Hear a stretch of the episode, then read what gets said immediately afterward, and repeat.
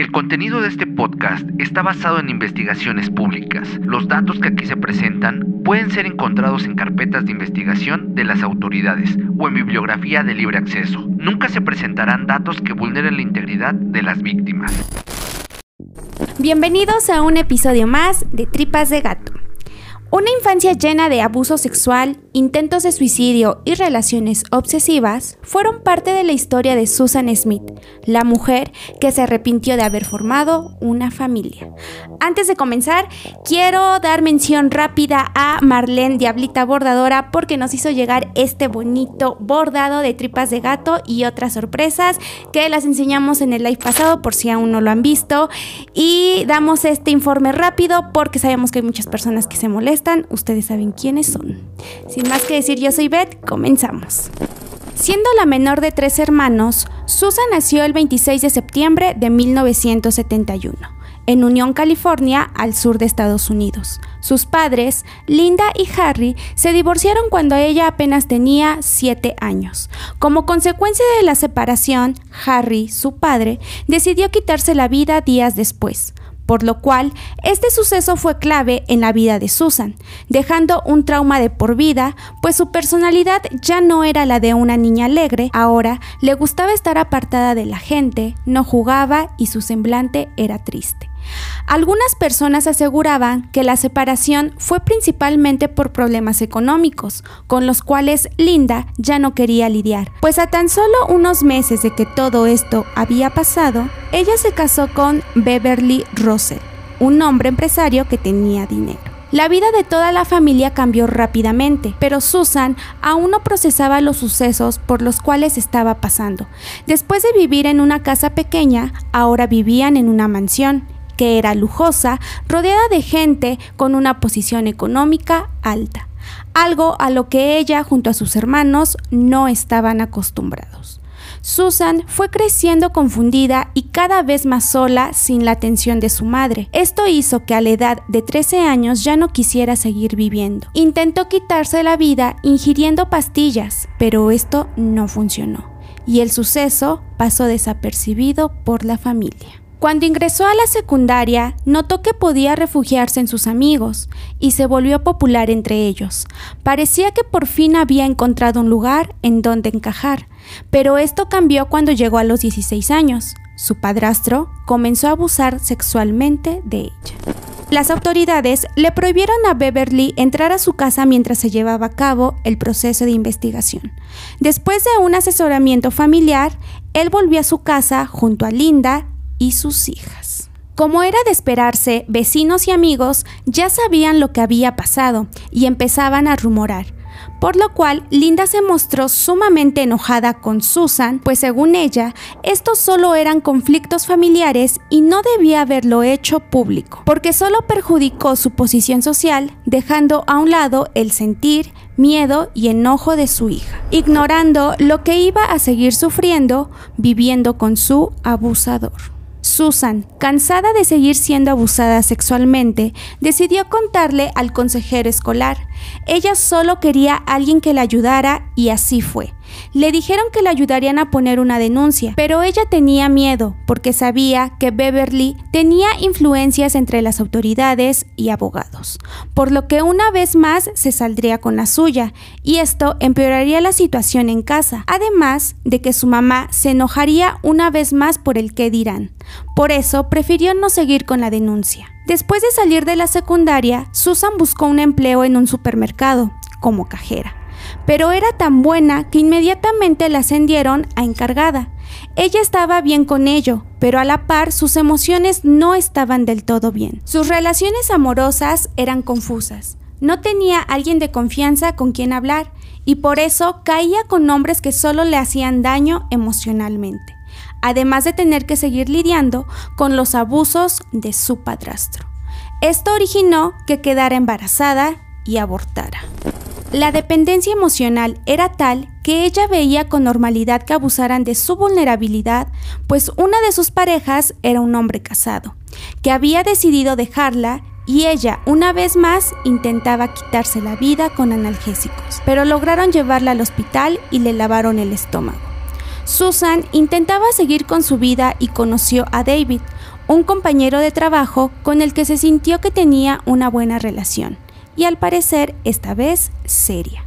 Quedó embarazada y David quiso formalizar la relación casándose el 15 de marzo de 1991, tan solo 11 días después de que su propio hermano muriera a causa de una enfermedad.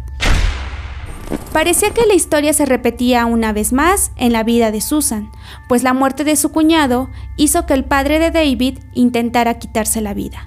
Susan sentía que volvía a pasar por lo mismo, pero ahora ella debía estar al lado de su esposo. En ese mismo año de altas y bajas, la pareja empezaba a pasar por su mejor momento como familia. Susan daba a luz a su primer hijo, Michael Daniel. A pesar de ser unos buenos padres y procurar en todo a su hijo, la relación amorosa de la pareja no estaba bien. David aseguraba que la madre de Susan se metía en la relación y les decía cómo debían educar a su hijo. Por su parte, Susan había adoptado el hobby de gastar de manera exagerada, dinero que su madre siempre le prestaba, por lo cual David, un año después de haberse casado, le pidió el divorcio, pues ya no soportaba la situación. En ese tiempo que no estuvieron juntos, porque no se divorciaron, Susan intentó una nueva relación. David no estaba de acuerdo con esto, y debido a que se frecuentaban por su hijo, decidieron regresar. Susan estaba embarazada una vez más. Sin cuestionarle sobre quién era el padre, él se hizo cargo y decidieron formar una familia diferente a como habían empezado, ya que ahora habían comprado su propia casa. A pesar de esforzarse por recuperar la relación, Susan ya no estaba a gusto con David y sobre todo el embarazo. No tenía ánimos, estaba irritada, cansada y harta. David, aún viendo esto, pedía atención. Parecía que no se había dado cuenta que Susan la estaba pasando mal, así que mejor optó por empezar una nueva relación escondidas, y en cuanto nació el bebé, al que llamaron Alexander, un par de semanas después se fue de la casa. Ambos tenían en claro que la relación ya no funcionaba y acordaron estar bien solo por la crianza de sus hijos, sin importar que cada uno tuviera una vida aparte, y eso le había quedado bien a los dos, pues a los pequeños nunca les faltó atención y cariño por parte de ambos. Como los dos trabajaban en el mismo lugar, Susan decidió buscar un nuevo empleo, en el cual se desempeñó bastante bien, al grado de que en poco tiempo la asignaron como la directora general de la empresa en la que estaba y con esto se vino un muy buen ingreso económico tanto para ella como para sus hijos, que la llevó a conocer gente con cargos importantes. Así fue como en una reunión conoció al hijo de su jefe, Tom. Ella no estaba segura de si quería empezar una nueva relación, pero la compañía de Tom le gustaba Así que poco a poco empezaba a verse en un futuro con él y sus hijos. Pero como Susan seguía en contacto con su esposo por el acuerdo que tenía, Tom no la tomó en serio y la cortó al poco tiempo mediante una carta. En ella le agradecía su tiempo, pero también le reprochaba las actitudes que tenía, pues decía que era muy coqueta y si ella quería estar con un hombre como él, tenía que actuar como una buena chica. Incluso le dijo, ya sabes, las chicas buenas no se acuestan con hombres casados. Susan en verdad quería una relación con Tom, por lo que la ruptura no le vino bien, sobre todo porque ya había anulado su matrimonio, y en su afán por querer seguir con él, le contó la historia de cómo fue abusada cuando ella era niña, justificando sus acciones.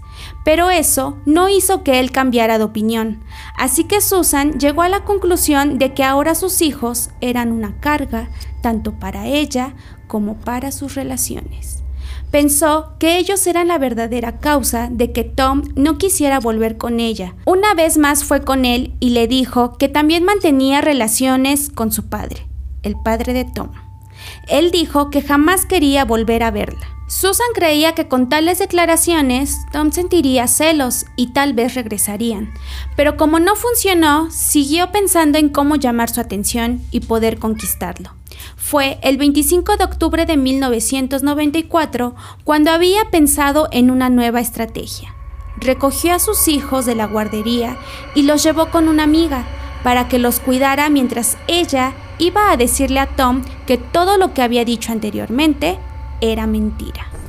Aquel día las cosas no resultaron para Susan, pues Tom no quería saber nada de ella, y ahora ella se mostraba un tanto obsesionada con él. No hacía otra cosa más que preguntar por él con sus amigos o si algo les había comentado sobre ella. Al no tener respuesta, siguió pensando cuál sería la mejor manera para volver con Tom. Eran las 8 de la noche y puso a sus hijos en el auto. Como si se tratara de una emergencia, los tomó por sorpresa sin ponerle ni siquiera los zapatos. Se dirigió al lago John DeLong. Salió del carro no sin antes soltar el freno de mano y dejar que el auto se moviera hacia el agua para que se hundiera con sus hijos dentro. Se aseguró de que el auto quedara por completo sumergido para dar paso a su plan de no verse involucrada en este hecho. Corrió a la casa más cercana y entre gritos le dijo a las personas que vivían allí que habían sido víctima de robo por parte de un hombre afroamericano, haciéndola conducir por varias calles hasta que la aventó del auto y emprendió camino con sus hijos sin saber dónde estaban hasta este momento. El caso inmediatamente fue a dar a las autoridades. Trabajaban en búsqueda del sospechoso y tal fue la indignación de la sociedad que hicieron llegar la voz de Susan a la televisión, lo cual conmovió a quienes estaban al tanto de todo.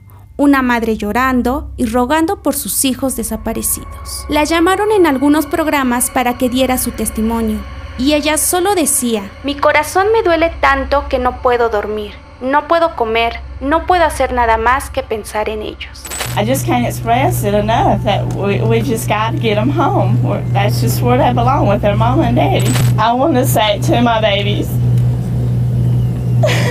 your mama loves you so much. Cabe destacar que David también fue a estas entrevistas y en verdad él sí estaba consternado, pues no tenía idea de lo que estaba pasando. Las autoridades a cargo tenían ligeras sospechas de Susan y esto aumentó cuando veían que su comportamiento despreocupado era extraño.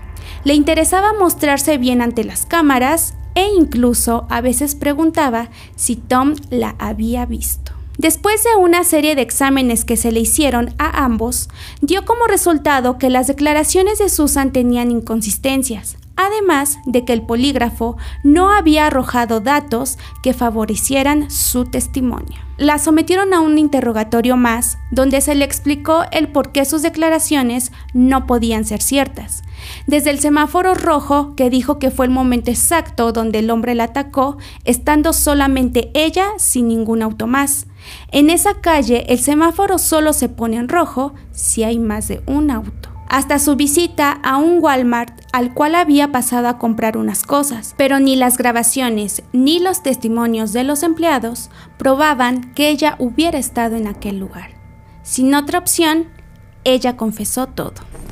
En su intento por querer hacerse la víctima, dijo que también quería morir, pero que al final se arrepintió. Después de dar todos los datos de dónde se encontraba el auto, las autoridades se dirigieron al lugar. Rescataron los cuerpos de los menores y también la carta que Tom le había escrito a Susan, donde le decía que no quería seguir junto a ella. David no podía creer lo que escuchaba y estaba en estado de shock, sobre todo al saber que el verdadero motivo fue para llamar la atención de Tom y demostrarle que ya nada iba a interponerse en su camino. Incluso cuando le preguntó que por qué lo había hecho, ella solo le dijo, Tranquilo, cuando salga de aquí, espero regresar contigo y tener más hijos. A todas estas pruebas se sumó la grabación que había en la cámara del auto. En ella se pudo ver los últimos minutos con vida de los menores. A Susan le diagnosticaron desorden de la personalidad y depresión grave. Tras unos días de audiencia, fue sentenciada a cadena perpetua con posibilidad de libertad después de 30 años. Por su parte, David nunca estuvo contento con la sentencia, ya que él quería la pena de muerte y luchó para que así fuera, pero esto no resultó así. Susan, ya estando en prisión, llegó a tener percances entre consumo de drogas, relaciones con guardias y enfermedades de transmisión sexual, hasta que a la edad de 40 años intentó suicidarse una vez más. Y no será hasta el año 2025 que Susan quede en libertad, pues su defensa logró que así fuera. El caso de Susan fue lamentable porque tuvo momentos en los cuales parecía estar a gusto con la vida que llevaba. Sabía que David la amaba incondicionalmente y que siempre regresaba con ella, pero esta tensión que ahora tenía era la que cuando era pequeña buscó por parte de su madre, quien no supo cómo manejar la situación y pensó que darles una vida económicamente bien era solo lo que necesitaba la familia.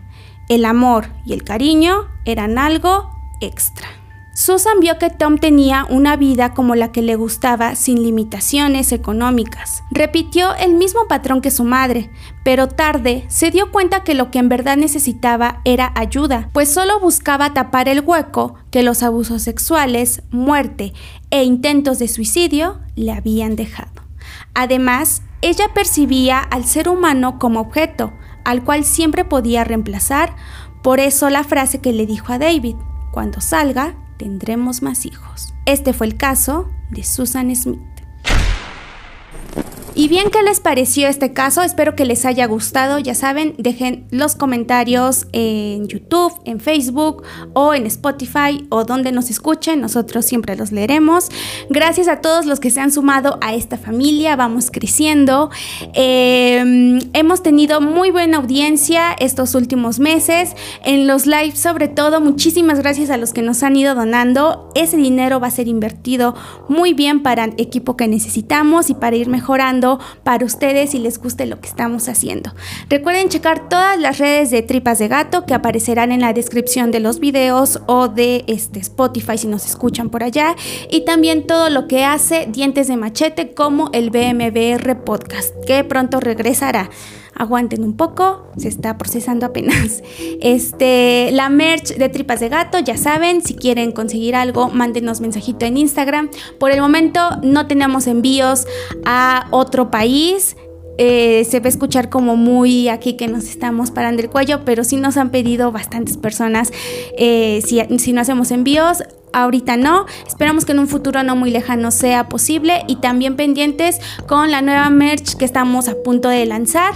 Todavía sigue en proceso, ya sabemos que se los dijimos en diciembre, pero ahí vamos, poco a poco. Eh, muchísimas gracias otra vez a Diablita Bordadora por lo que nos hizo llegar y creo que ya no hay más noticias. ¿Ya no hay más noticias, Bomber? No. En el próximo capítulo estaremos eh, mandando los saludos a todas las personas que nos los han pedido, aunque se enojen los de Facebook. Sean felices mejor.